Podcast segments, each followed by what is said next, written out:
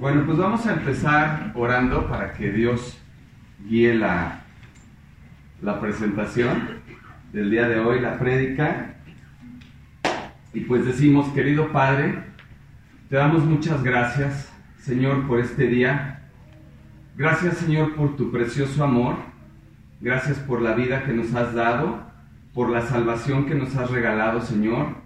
Gracias por tu presencia en nuestra vida, por tu presencia en este lugar. Yo te doy gracias por cada una de las personas aquí reunidas, por las personas que en un futuro van a poder escuchar o ver esta prédica, Señor. Gracias por todas las familias representadas, Señor. Yo te pido, Dios, por cada uno de los que estamos aquí, Señor. eh, seguramente más de uno, Dios, traemos alguna aflicción, alguna angustia o algún problema o algo que nos esté preocupando en nuestra vida, Señor. Y yo te pido por cada uno de ellos, Dios, para que tú puedas sanar sus corazones, transformarlos.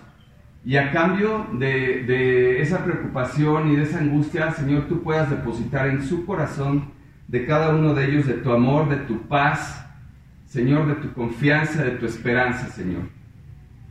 Y te pido, Dios, que cada uno de los que están aquí, Señor, incluyéndome yo, podamos salir transformados a través de tu palabra, Dios.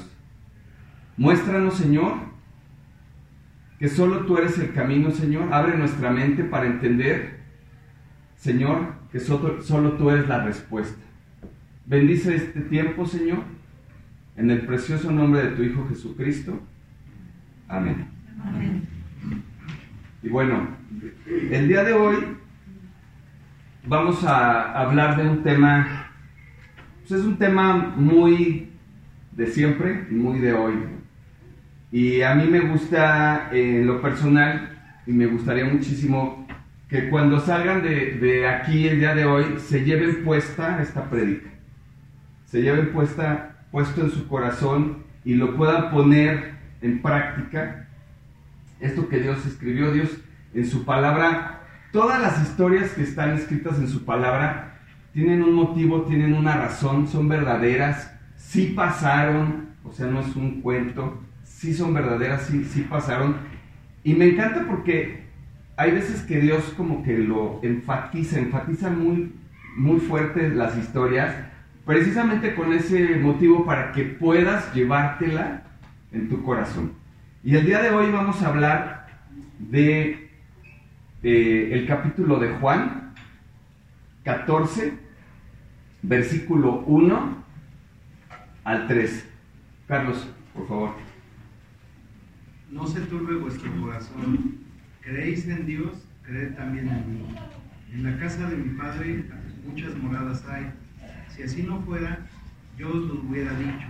Voy, pues, a preparar lugar para vosotros. Y si me fuere y os preparare lugar, vendré otra vez y os tomaré a mí mismo, para que donde yo voy, vosotros también estéis. Correcto. Este es un momento en el que Jesús está dando estas palabras. Es un momento eh, que está próximo a morir en la cruz. En los capítulos 13, 14 y 15 son capítulos que hablan de la aproximación de Jesús para ir a morir en la cruz. En el capítulo 14 Jesús está despidiendo de sus discípulos. Y si podemos ver un poquito la escena, imaginen un poco, métanse en la escena, el, el amigo, el Hijo de Dios,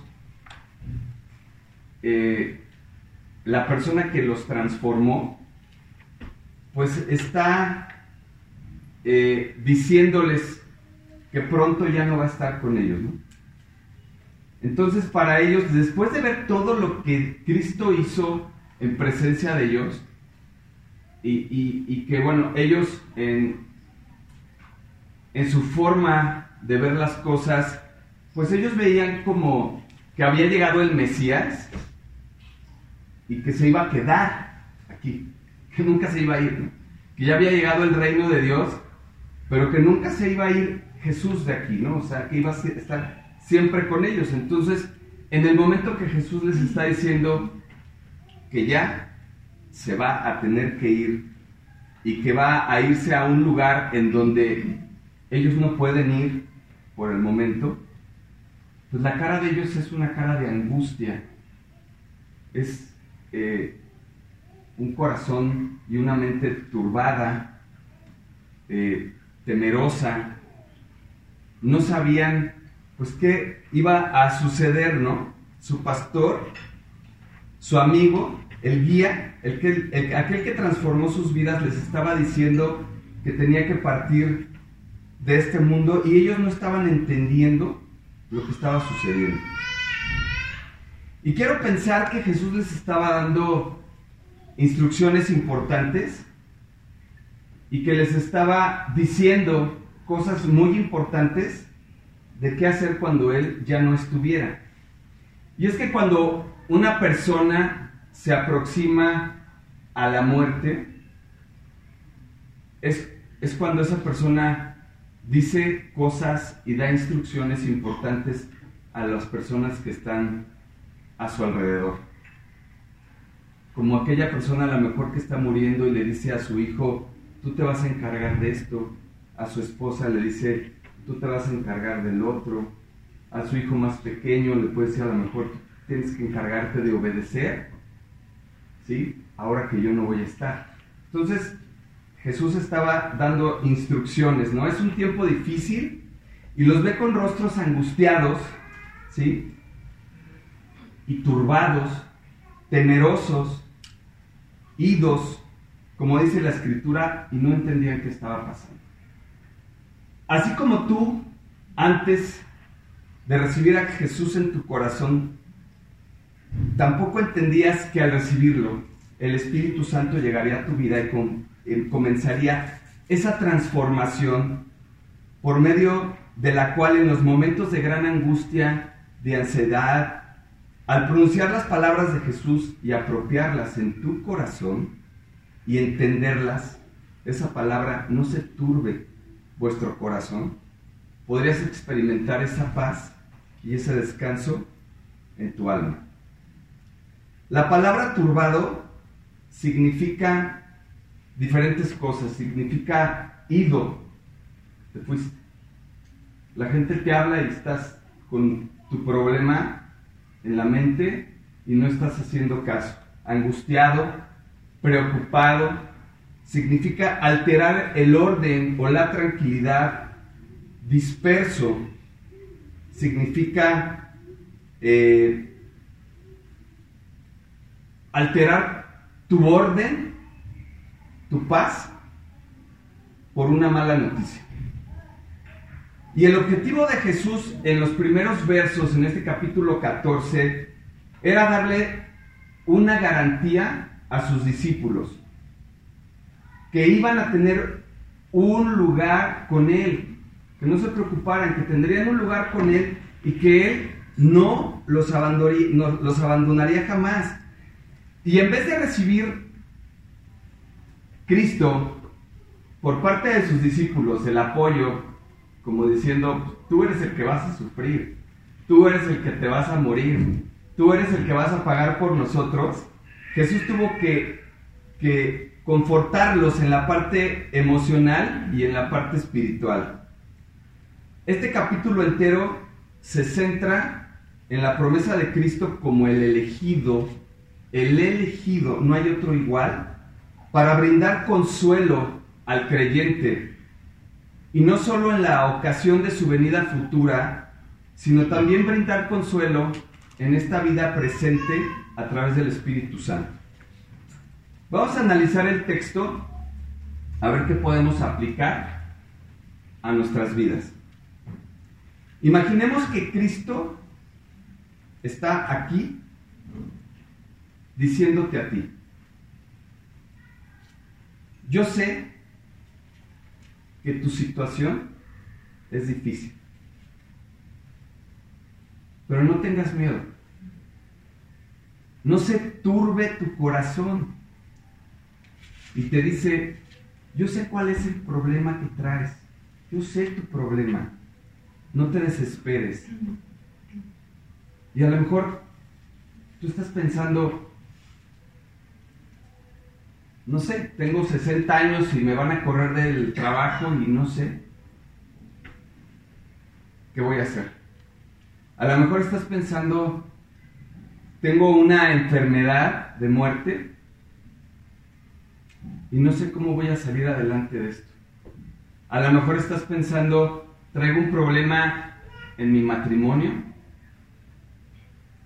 No sé también cómo voy a resolver. Pero Cristo te dice, no se turbe tu corazón.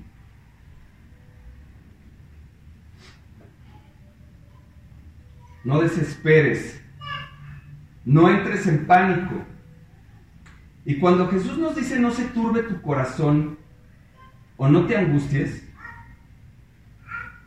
lo que es lo que está haciendo Jesús es que está sacando toda esa angustia y aflicción que tienes por dentro y está colocando descanso y paz, ¿sí?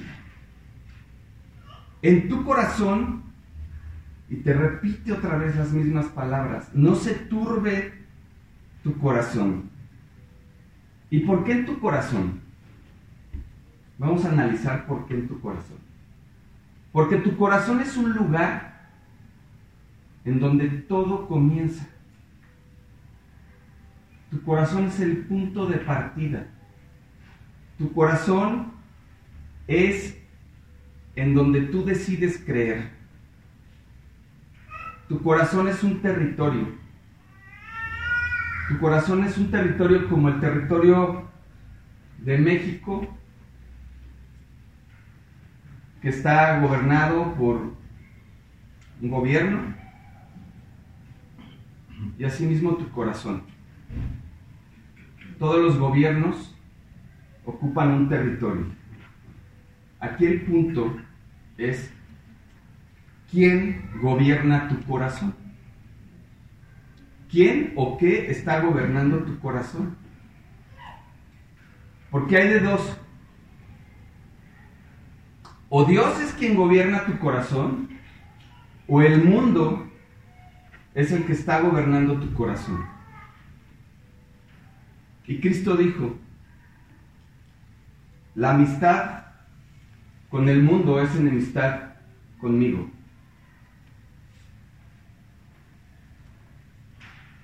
Y el que no es conmigo es contra mí. Y el que conmigo no recoge, desparrama. Así dijo Jesús. Jesús es quien debe gobernar en tu corazón. Dilo en tu interior una vez más. Jesús es quien debe gobernar en mi corazón. ¿Y por qué te lo digo? Porque el diablo también puede gobernar tu corazón. Es una decisión que te corresponde a ti decidir. ¿Quién decides que gobierne tu corazón? Jeremías 17, 9 y 10, por favor, Carlos.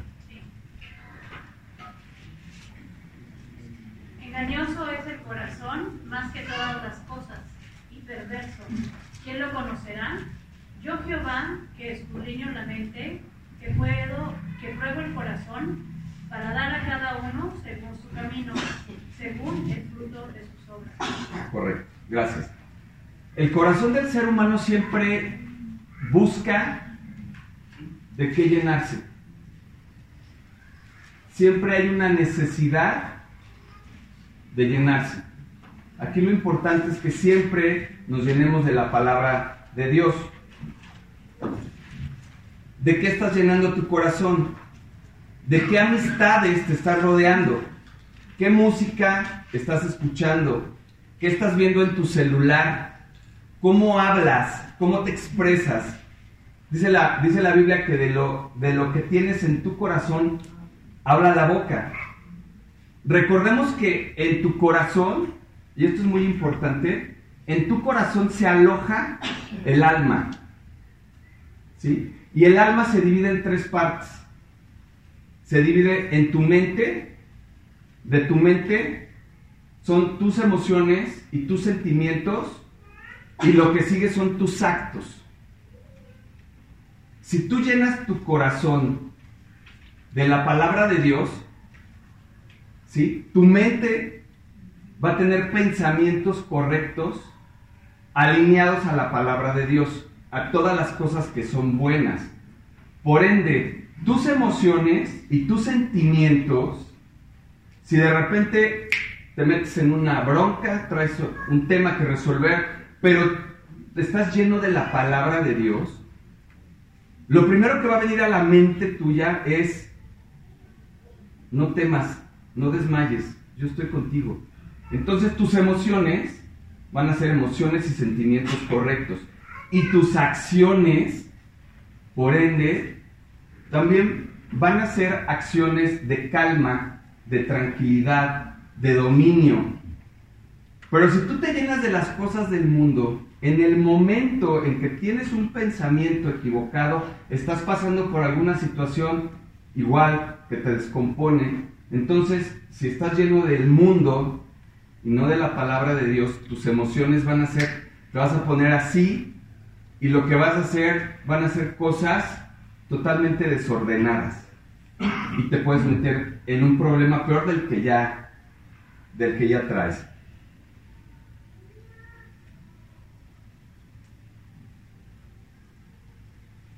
Como creyentes, nosotros debemos de saber ¿De qué nos vamos a llenar? Y para esto te voy a dar te voy a dar un tip. Si tú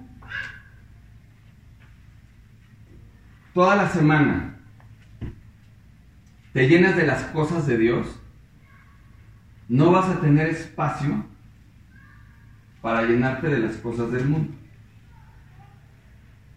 Les voy a hablar de mí ahorita. Lunes discipulo. Martes tomo discipulado. Miércoles tomo discipulado. Jueves tomo discipulado y oración. Viernes tomo discipulado. Sábado, sábado sí descanso. Y los domingos o voy a mi predi o predico o me invitan a predicar. Si yo le doy ese espacio a Dios, yo, yo era aún así enajenado de ver la televisión. Voy a tomar un traguito de café que ya se me está secando la, la garganta. O sea, yo no podía estar un día sin ver televisión. Y déjame decirte que ahora, hasta le he dicho a mi esposa, yo que voy a cancelar Netflix y voy a cancelar esto, voy a cancelarlo. Ya no vemos nada, gracias a Dios. Y mis hijos y mi esposa, de verdad también. O sea, no te da tiempo, si llenas de las cosas de Dios tu semana, no te va a dar espacio para estar metido en las cosas del mundo. Suficiente tenemos con, con tantito ver el celular y, pues, pasarle rápido, ¿no? Para no caernos ahí, ¿no? Pero si nos llenamos de las cosas de Dios, eh, Dios es el que va a tener el control de tu vida. Eh, en el libro de Mateo 13, 22, por favor. ¿A quién le tocó Mateo? Yo. Por favor. El que fue sembrado entre espinos, este es el que oye la palabra, pero el afán de este siglo y el engaño de las riquezas ahogan la palabra y se hace infructuosa. Mas el que fue sembrado en buena tierra, este es el que oye y entiende la palabra, y da fruto, y produce a ciento, a sesenta y a treinta por uno. Gracias. Amén. Aquí Jesús nos está explicando la parábola del sembrador y de la parte que cayó entre espinos. Y este es aquel que oye el mensaje de Dios, pero el afán, los problemas que traemos, las deudas, eh, los temas familiares, este, el trabajo, todo, todos los problemas y los afanes, y el engaño de las riquezas, todo lo que estamos viviendo en este mundo, todo lo que estamos viendo en televisión, celular, todo lo que está al frente de nosotros, ¿no? ¿Sí? Y el engaño de las riquezas, ¿qué hacen? Ahogan la palabra y la hacen infructuosa, o sea que le roban el fruto y el poder que tiene la palabra. La palabra de Dios, la palabra de Dios tiene poder. La palabra de Dios tiene vida. La palabra de Dios tiene el poder de dar vida a lo que está muerto. Puede sanar a una persona. Puede revivir un matrimonio. Te puede ayudar a salir de una depresión. Pero el afán y el engaño de las riquezas pueden dejar sin resultado el fruto o el poder que tiene la palabra de Dios. Tú nunca, nunca, ¿sí? Debes de creer que el afán y las riquezas son la solución a tus problemas. Pero sí puedes ver a Dios en medio de todos tus problemas. No puedes ver a Dios cara a cara, porque nadie puede hacer eso. No lo puedes ver físicamente. Pero sí lo puedes ver a través de su palabra. La palabra afán significan dos cosas. Distraído y, y preocupado. Y cuando nos distraemos, dejamos de ser atraídos hacia algo que queremos. El afán lo que hace es distraernos y llenarnos de preocupación y nos hace perder la atención a las cosas que tienen valor. Hay un ejemplo en la Biblia de lo que el afán te puede robar. Es la historia de dos hermanas. Una de ellas se llama Marta. Marta, por favor, ¿nos puedes regalar Lucas 10, 38, por favor? Este, Jesús visita a Marta y a María. Aconteció que yendo de camino entró en una aldea y una mujer llamada Marta le recibió en su casa. Esta tenía una hermana que se llamaba María, la cual, sentándose a los pies de Jesús, oía su palabra. Pero Marta se preocupaba con muchos quehaceres y acercándose dijo, Señor, ¿no te da cuidado que mi hermana me deje servir sola? Dile pues que me ayude. Respondiendo Jesús le dijo, Marta, Marta, afanada y turbada estás con muchas cosas, pero solo una cosa es necesaria, y María ha escogido la buena parte, la cual no, le será quitada. Amén. Muy bien. O sea, no sé si todos siguieron el, versículo. Eh, está Jesús en la casa de estas dos hermanas. Imagina la escena. Jesús en su casa, ahí en la sala de tu casa. Una de ellas, María, se pone a los pies de Cristo a escuchar lo que, lo que Jesús tiene para ella, a escuchar su palabra, a escuchar cómo Dios va a transformar su vida. Y la otra de ellas, afanada en sus quehaceres, y ese afán lo podemos ver de diferentes formas. Si tú quieres, podemos ver que Marta está preocupada por cómo atender a Jesús, qué le va a servir, qué le va a dar de comer, este, a lo mejor algo está preparando. Y también la podemos ver haciendo, eh, estando preocupada y turbada, como dice el versículo, por los afanes de la vida, por los hijos, por el esposo, por la esposa, Igual las cuentas por pagar, pagar la renta, el trabajo y todos esos afanes que nos carcomen todos los días. Pero imagina la escena. Jesús, el Hijo de Dios, el predicador más famoso de la época. Como ninguno hizo tantos milagros y lo tienes ahí, sentado en la sala de tu casa, y no le haces caso por estar afanado. O sea, de verdad, por eso les decía que me encanta cómo Dios nos pone estas historias. O sea, yo no puedo imaginarme a alguien que esté frente a Jesús y que no le haga caso, ¿no? Y encima de esto, va y le reclama a Jesús, ¿no? ¿Cómo, cómo dice esa parte? Que le dice a Jesús, este, no te da cuidado de que mi hermana no me ayude con los quehaceres, ¿no? Y está aquí sentada, ¿no? Sin hacer nada, ¿no? Casi, casi, ¿no? Entonces, me encanta ver esa parte, como, ante todo, María escoge esa mejor parte. ¿Cuántas veces nos hemos perdido ese momento que Dios tenía para nosotros porque estamos afanados, porque estamos preocupados? ¿Cuántas veces nos perdemos ese momento cuando dejamos de venir a una predicación o cuando dejamos de leer nuestra Biblia porque se nos hizo tarde? ¿No? ¿Tarde para qué? ¿O tarde para quién? Pero así somos. ¿Cuántas veces dejamos de escuchar un consejo que Dios tiene para nosotros que puede cambiar nuestra vida por andar distraídos con otra situación? Jesús le dice a Marta, Marta, Marta. Dos veces.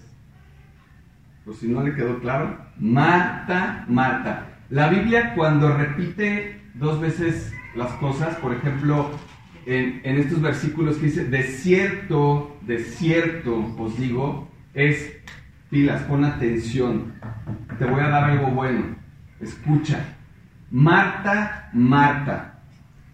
Le dice, estás con muchas cosas, pero solo una sola.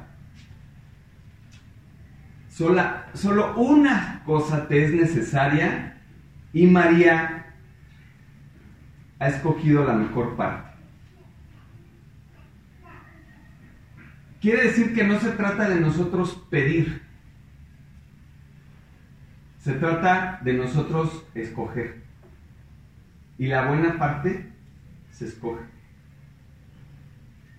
Porque tú vas a tomar la decisión de escoger abrir tu corazón para Dios o de escoger por las cosas del mundo. Es tu decisión. Y dice, María escogió la mejor parte, la cual no le será quitada. A ti las personas te pueden quitar algo. El banco te puede quitar tu casa, tu coche. Pero lo que Dios te da es algo que nadie te va a quitar jamás. Lo que pasa es que el diablo sabe que lo que Dios te da te puede cambiar. Puede cambiar tu vida. Sabe que te puede sacar de un problema de depresión. Y, él, ahí el diablo va a tratar de que eso nunca te llegue. María disfrutaba de la visita de Jesús apropiando su palabra para aplicarla en su vida. Marta llena de afanes y preocupaciones, turbada, perdida mentalmente, perdida en sus problemas, y esto le pasó a Marta en su casa y sirviéndole a Jesús. Porque, a ver si se identifican con esto. Podemos tener a Jesús en, nuestro corazón, que si vienen los problemas, nos afanamos, nos preocupamos, como si no hubiera una Biblia llena de promesas que Dios nunca ha dejado de cumplir. Dios no es deudor de nadie. Dios paga todas sus promesas. Entonces, ¿cómo es posible que haya momentos en nuestra vida en donde la preocupación y el problema lo vemos más grande que a nuestro Dios?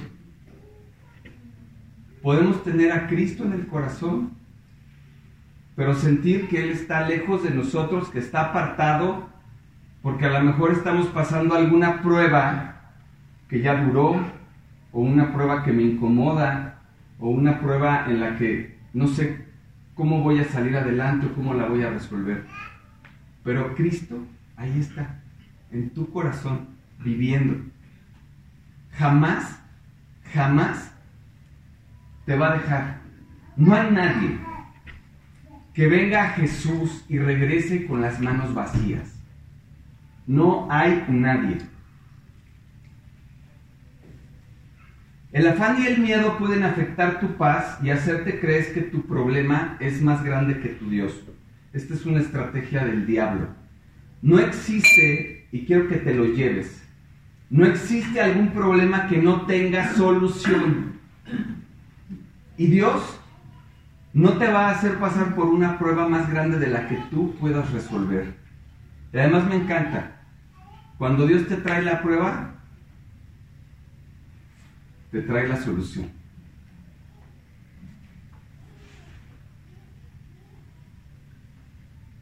Todos tenemos problemas en la vida que nos pueden angustiar, que nos pueden preocupar, nos pueden robar la paz y la tranquilidad. Podemos tener una enfermedad incurable, un quebranto económico o algún otro problema que no te deje dormir. ¿Qué es lo que debemos de hacer en vez de preocuparnos cuando estamos atravesando por un problema o por alguna dificultad? Esto me encanta porque Dios, te digo, te traes la bronca, ahí te va la solución. Filipenses 4, 6, por favor, y 7. Por nada estéis afanosos, sino sean conocidas vuestras peticiones delante de Dios en toda oración y ruego con acción de gracias. Y la paz de Dios que sobrepasa en todo entendimiento guardará vuestros corazones y vuestros pensamientos en Cristo Jesús. Ok. El principio fuerte. Por nada. Por nada. Por nada. Nada es cero. Nada no es un poquito. Nada es nada. Por nada estéis afanosos. En toda ocasión y en todo momento, mejor orando, buscando la palabra de Dios, agradeciendo, dando gracias, rogando. Y dando gracias, ¿por qué? Porque agradecer es recordar que Dios ya lo hizo una vez en mi vida. Y si Dios ya lo hizo, lo va a volver a hacer. Porque así es Dios. Y no sé si les ha pasado cuando, cuando tienen un problema que ya pasó y ya lo ven de lejos para atrás y viene otro, ese problema también va a pasar. Dios te va a sacar de todos tus problemas, obviamente haciendo lo que te corresponde, ¿sí? Y todo en su tiempo y en su voluntad. Dice, y la paz que sobrepasa todo entendimiento. Esa paz que sobrepasa mi entendimiento.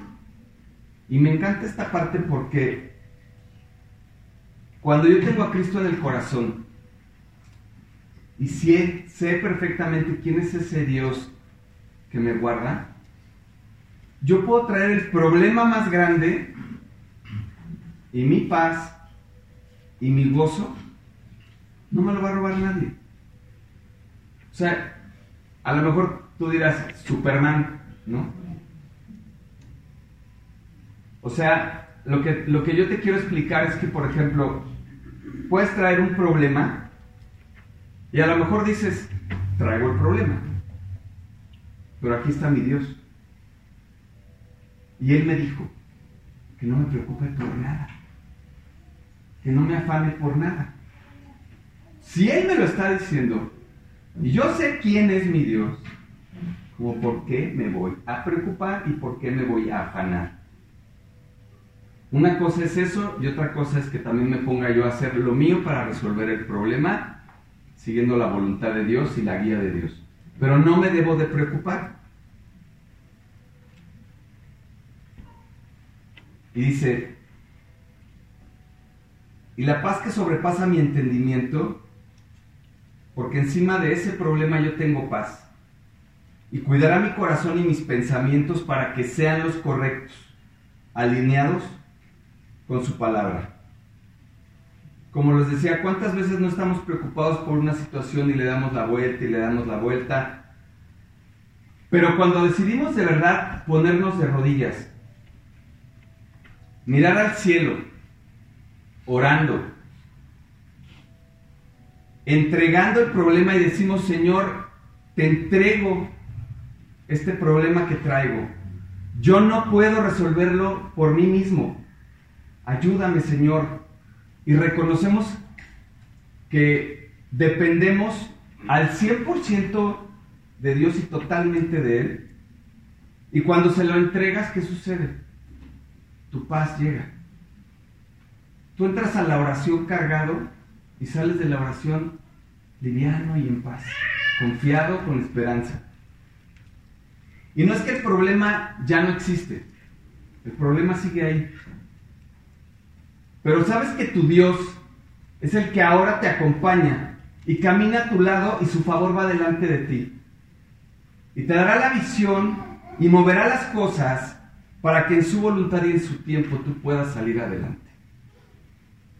Y es que la Biblia no te garantiza que no vamos a tener problemas. Porque luego nos dicen así las personas, ¿no? Pues no que eres creyente, que eres cristiano, ¿por qué estás en esa prueba, no? No. O sea, eh, al final sabemos que el problema está, pero que Dios nos toma de su mano y nos va llevando. Y ese problema se va a resolver. Y esto me encanta porque esta parte que sigue nos lleva al comienzo del versículo 1 que estábamos viendo. Eh, Juan 14, 27, por favor. No sé si se lo di a alguien o... ¿Quién me lo quiere leer? Juan 14, 27.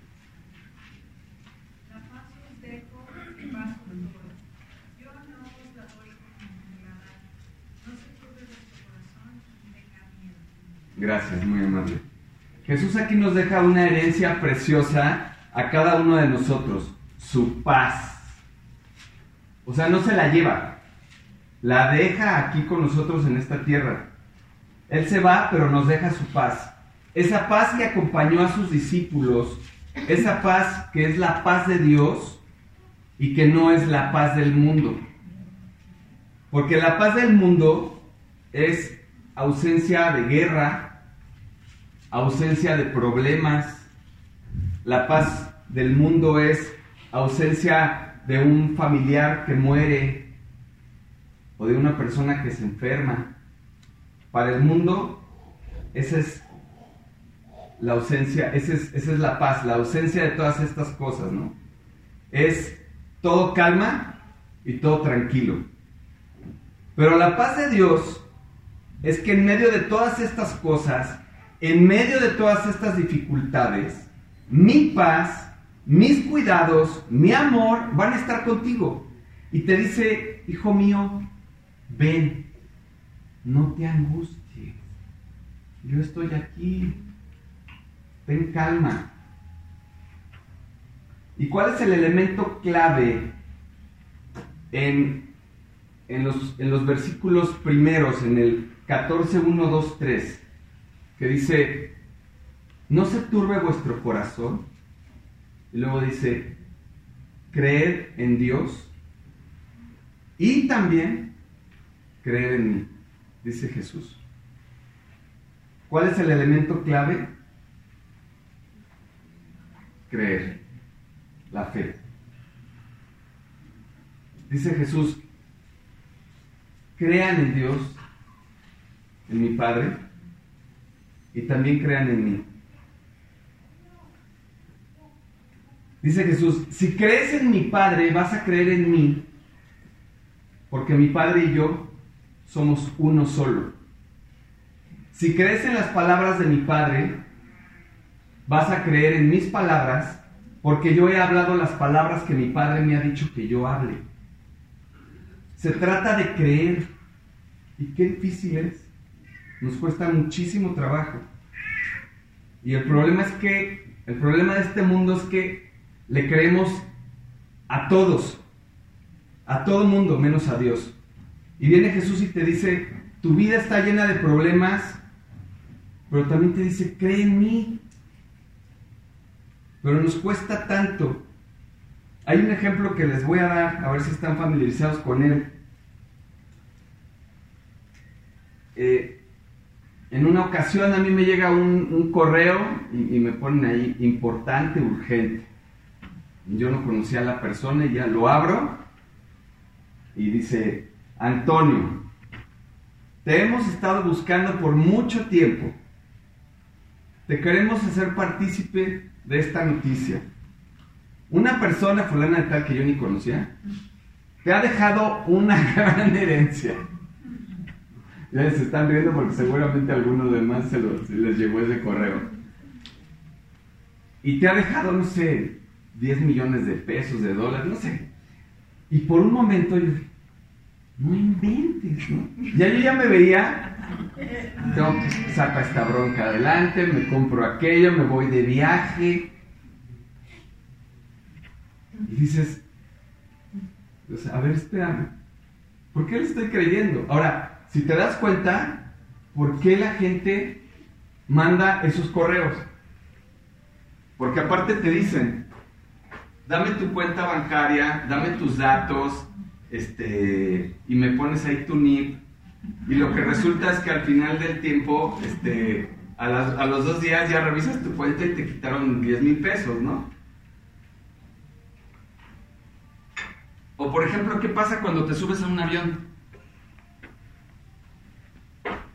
Tú no conoces al piloto, no conoces al dueño de la compañía, no conoces a los que van a tu lado, no sabes del avión, pero te metes, te sientas y dices, pues voy a tener que creer, ¿no? Porque si no, no sé qué va a pasar. Y, y, pero crees, pero qué, qué impresión que creemos en todas las cosas y nos cuesta trabajo creerle al Dios de la Biblia, Dios.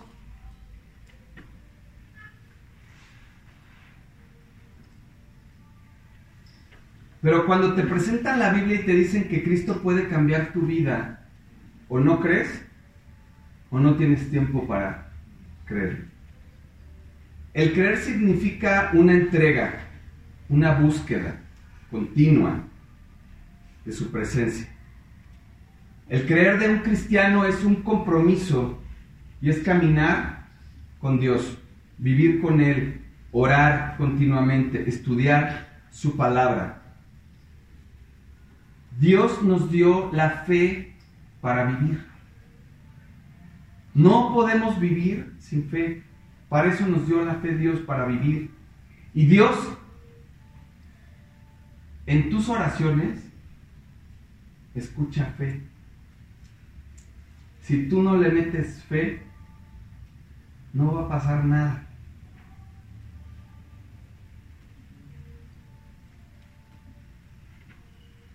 Para tú eh, creer en alguna persona, debes de conocer a la persona.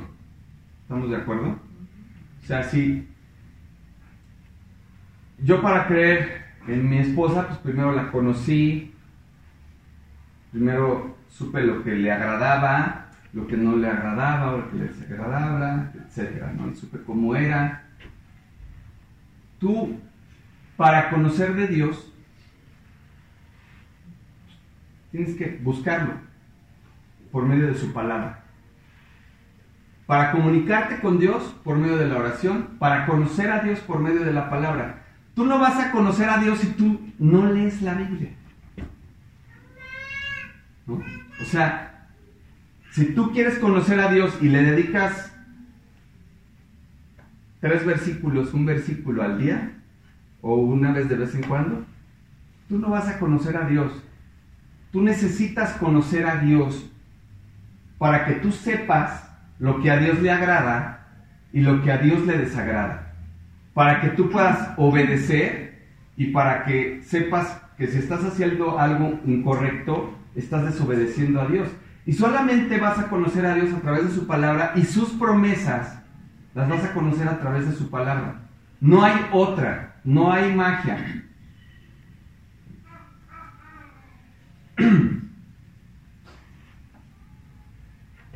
La comunión con Él viene a través de conocerlo, la confianza y el compromiso.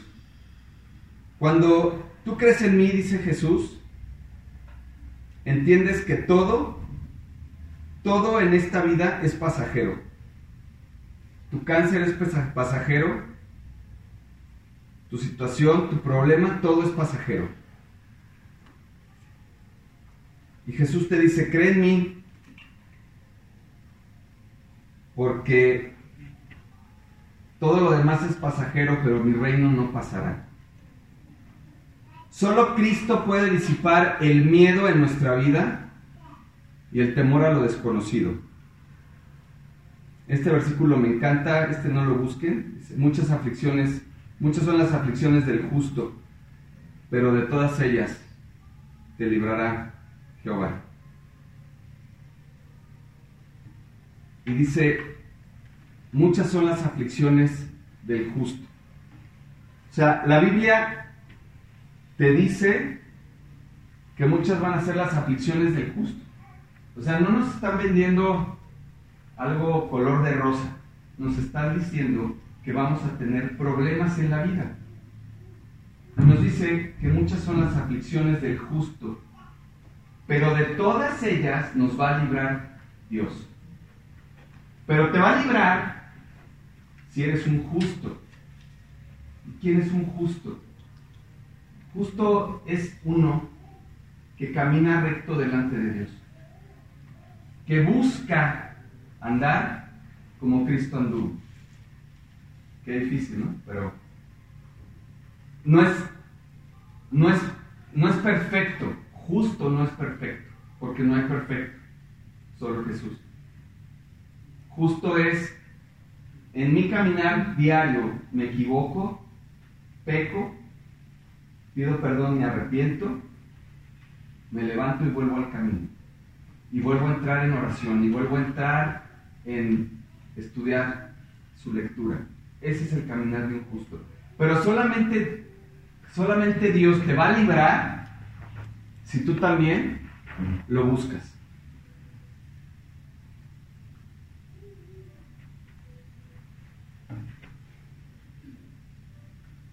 Solo así buscando a Dios, orando, obedeciendo, estudiando, sirviendo a Dios, es como Dios nos va a poder librar de todas nuestras aflicciones y ansiedades en la vida. Los creyentes tenemos la necesidad de ir a Jesús y entregar todas nuestras cargas a Él. ¿Quién me regala Mateo 11, 28, por favor?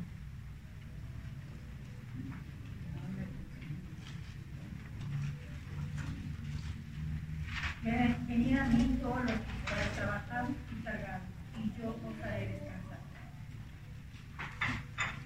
Regálame lo que sigue, no sé malita. ¿Por qué?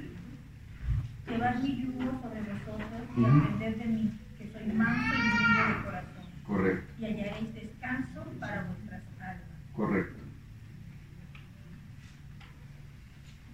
Aquí eh, Jesús, de una manera muy cordial, porque nos ama, nos invita, nos dice, vengan. Pero a la vez también podemos entenderlo como un mandamiento, ¿no? Vengan. Usualmente todos los días, hagan de cuenta que traemos una maleta aquí imaginaria, ¿no? Y la traemos ahí cargando.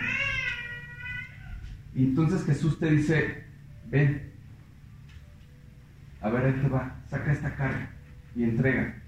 Y todos los días en tu, en tu oración, las veces que ores, entrégale a Dios todas esas cargas que traes. Que traes un problema de esto, que traes un problema del otro, que tienes que pagar, que traes una enfermedad, que hay un tema que no se resuelve, que discutiste, que falta de perdón, situaciones en tu vida. Cada una es un ladrillo que traes cargando. Y Jesús dice, yo ya pagué la cruz por todo esto. ¿Por qué lo sigues cargando? Entonces Jesús recibe todas estas cargas.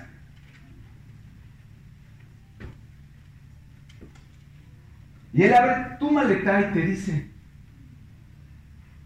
ahí te va mi paz, ahí te va mi confianza, ahí te va mi tranquilidad, ahí te va mi fortaleza, ahí te va mi sabiduría, ahí te va mi paciencia, ahí te va mi perseverancia, ahí te va mi amor, ahí te va fe. Carga eso. Deja todo lo que traes cargando, que es del mundo, y carga lo mío. Así podemos entender este, este versículo. Y volviendo un poco, y ya para ir cerrando la predi, el, en el versículo, eh, en el capítulo 14 del versículo, el versículo 2, si alguien me lo quiere repetir, en el, el, perdón, de Juan, de Juan, de Juan 14, el versículo 2 y 3 de una vez, por favor. En la casa de mi padre muchas moradas si no fuera, yo lo hubiera dicho. Voy pues a preparar lugar para vosotros. Y si me fuere y os preparare lugar, vendré otra vez y os tomaré a mí mismo para que donde yo estoy, vosotros también estéis. Gracias. Este texto es muy interesante. Ustedes saben que la Biblia se escribió en griego y hay dos palabras en griego. Una se llama, una se dice oikos, que significa una casa de ladrillos, de paredes con techo, y la otra palabra es oikia. Oikia significa un hogar, un hogar donde hay amor, donde hay familia, donde hay comunión. Un hogar puede tener un oikos, o sea, una casa de ladrillos. Pero no necesariamente necesita uno, un oikos para ser una- un hogar. Dios te está llamando y te está diciendo, en mi oikia, en mi hogar, donde hay amor, donde hay familia, donde hay cuidado, hay muchos oikos, muchas moradas para ti.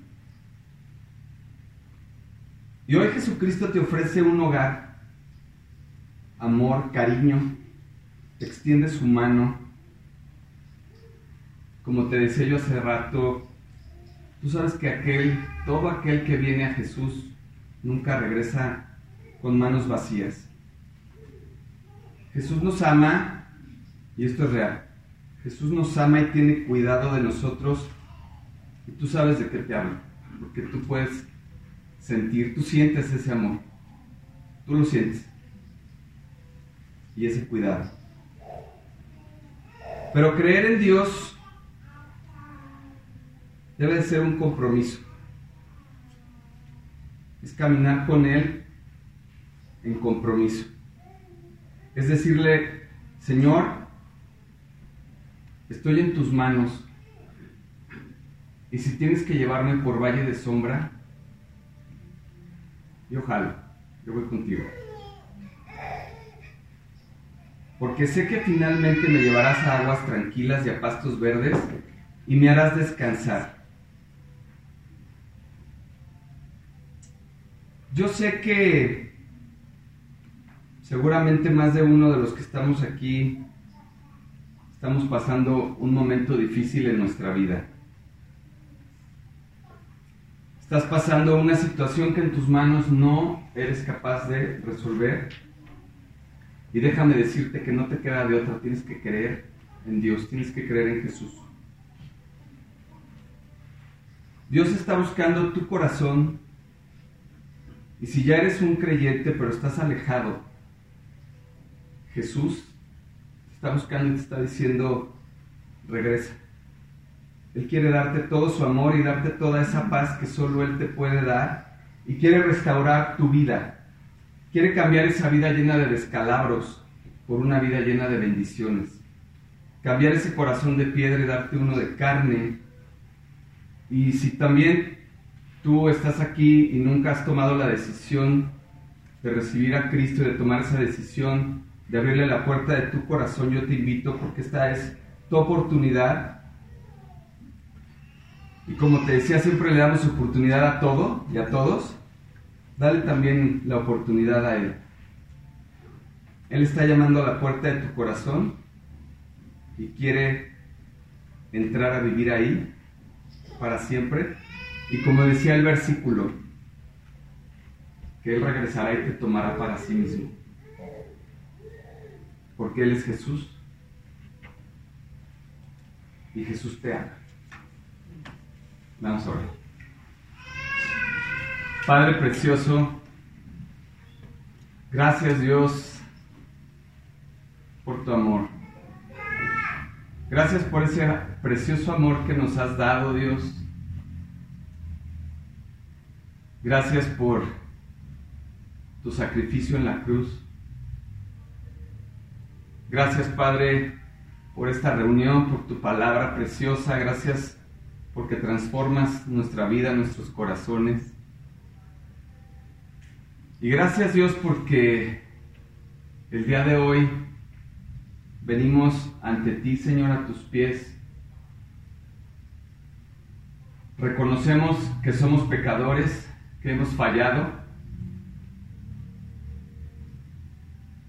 Yo reconozco, Padre, cada pecado que recuerdo y que no recuerdo, pero que tú conoces bien. Acepto el sacrificio que hiciste en la cruz de morir por mí, derramando tu sangre para el perdón de mis pecados, para darme vida eterna y salvación. Y hoy, Padre, yo acepto ese sacrificio, lo apropio y te abro la puerta de mi corazón para que seas tú mi Señor y mi Salvador y seas quien me acompañe desde hoy hasta la eternidad, Señor. Jesús, límpiame, sáname, purifícame, toma el volante de mi vida y llévame por el camino que tú quieres que yo vaya, Señor. Padre, permíteme entregarte todas las cargas que traigo cargando, todos mis pecados y las cosas equivocadas que he hecho. Y a cambio te agradezco por llenarme de tu paz, de tu precioso amor, de tu confianza y de tu esperanza, Señor.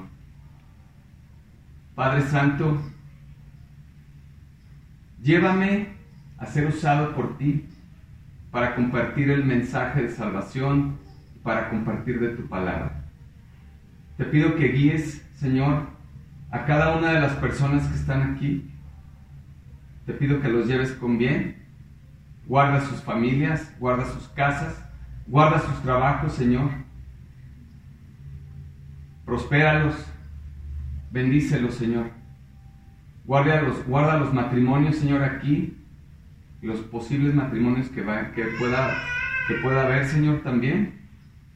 Y guarda esta iglesia preciosa, Señor. Guarda a, a Carlos, Dios, que no puede estar aquí el día de hoy. Y gracias Dios por la oportunidad de venir aquí a compartir de tu palabra. Te agradecemos todo esto y te lo pedimos en el nombre de Cristo, tu Hijo. Amén y amén.